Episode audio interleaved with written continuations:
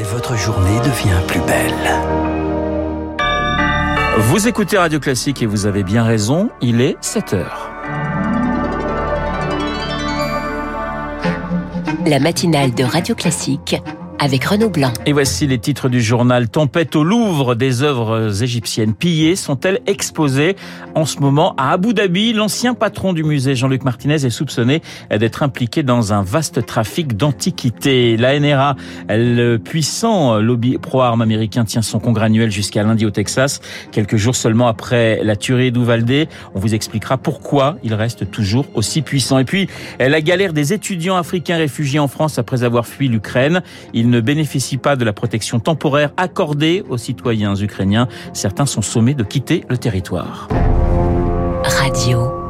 Classique. Et le journal de 7 heures nous est présenté par Lucille Bréau. Bonjour Lucille. Bonjour Renaud, bonjour à tous. À la une, l'ex-patron du Louvre dans la tourmente. Jean-Luc Martinez, numéro 1 du musée de 2013 à 2021, a été mis en examen dans une affaire de trafic d'antiquités égyptiennes en cause l'achat par le Louvre à Abu Dhabi de plusieurs œuvres pour 15 millions d'euros environ, dont une stèle en granit de Toutankhamon, des œuvres qui pourraient avoir été pillées. Selon l'UNESCO, le trafic d'objets culturels est le plus important derrière la drogue et les armes, Elodie Wilfried. Le chiffre est stratosphérique. En 2021, le marché de l'art représentait 65 milliards de dollars de chiffre d'affaires. La demande s'envole et les trafiquants en ont bien conscience. D'autant que ce marché est particulièrement difficile à contrôler, explique Vincent Michel, archéologue engagé dans la lutte contre le trafic. Pour le trafiquant, l'idée c'est de brouiller les pistes pour permettre un objet pillé dans une zone de conflit où personne n'est derrière pour protéger les sites.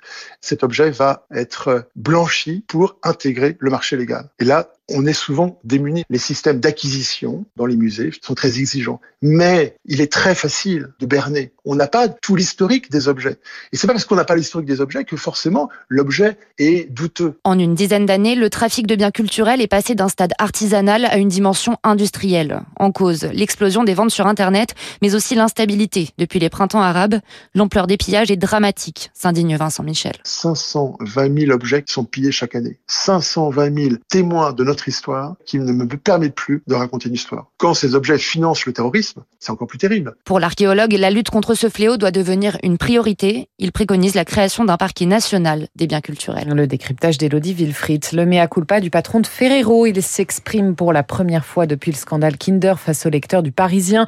Nicolas Nekoff se dit désolé. 3000 tonnes de produits Kinder ont été retirés du marché selon lui avec à la clé des dizaines de millions d'euros de pertes. Elisabeth Borne réunit ce matin son gouvernement. Et chaque ministre se verra remettre sa feuille de route. La première ministre partagera aussi sa méthode gouvernementale. Pas de temps mort pendant le pont de l'Ascension donc, car les législatives approchent et le premier parti de France sera peut-être l'abstention. Bruno Cotresse, chercheur au CEVIPOF.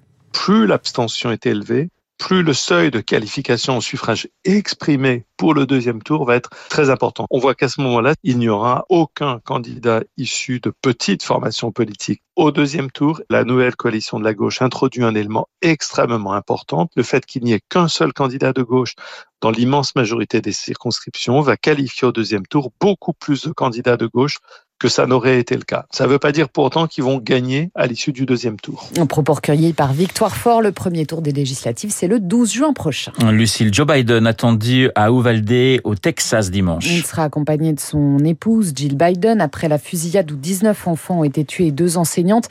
La police se retrouve aujourd'hui sous le feu des critiques. Elle est soupçonnée d'avoir tardé à intervenir.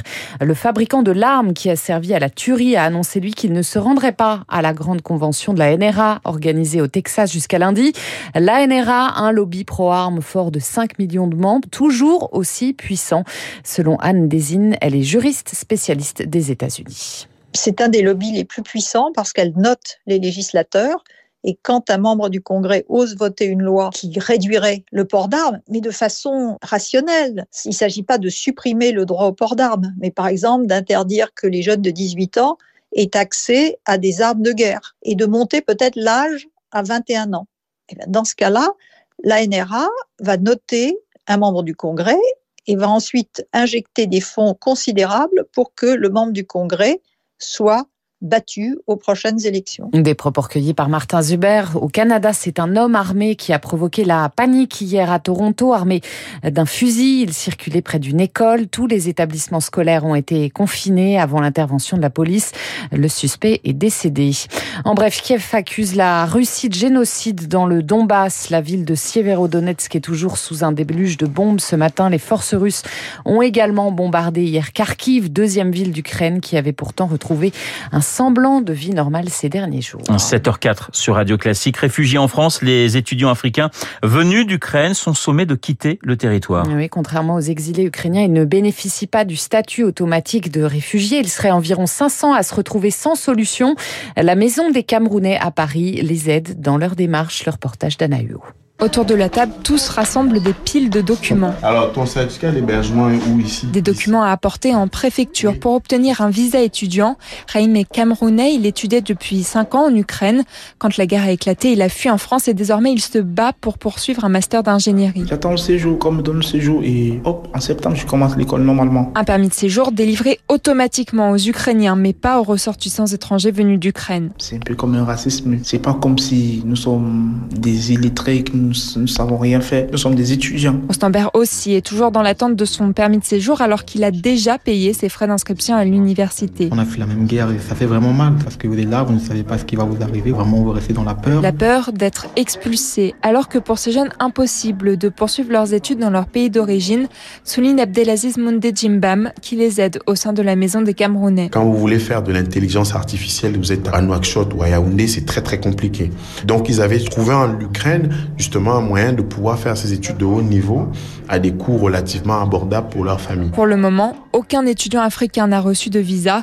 Il faudra attendre le mois prochain, le temps que les préfectures rendent leur avis. Le reportage d'Anna Huot pour Radio Classique. La belle réussite des Français hier à Roland Garros. Gilles Simon, Hugo Gaston, Alizé Cornet et Léolia Jean-Jean se sont hissés avec succès au troisième tour. Et puis la mort de Ray Liotta, le comédien américain, s'est éteint dans son sommeil hier à l'âge de 67 ans. S'il ne, s'il ne devait rester de lui qu'un rôle, ce serait assurément celui d'Henri, le gangster des affranchis de Martin Scorsese, bande originale Tony Bennett.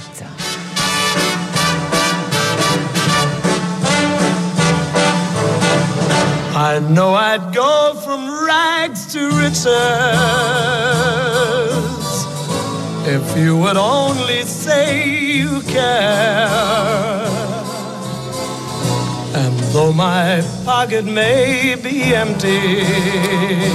Merci Lucille. Prochain journal à 7h30 avec euh, Charles Bonner. Dans un instant sur Radio Classique, l'édito de François Vidal et puis l'invité de l'économie, euh, Guillaume Poitrinal, auteur du livre Pour en finir avec euh, l'apocalypse, une écologie de l'action chez Stock. Il sera interrogé par François Geffrier, 7h07 sur Radio Classique.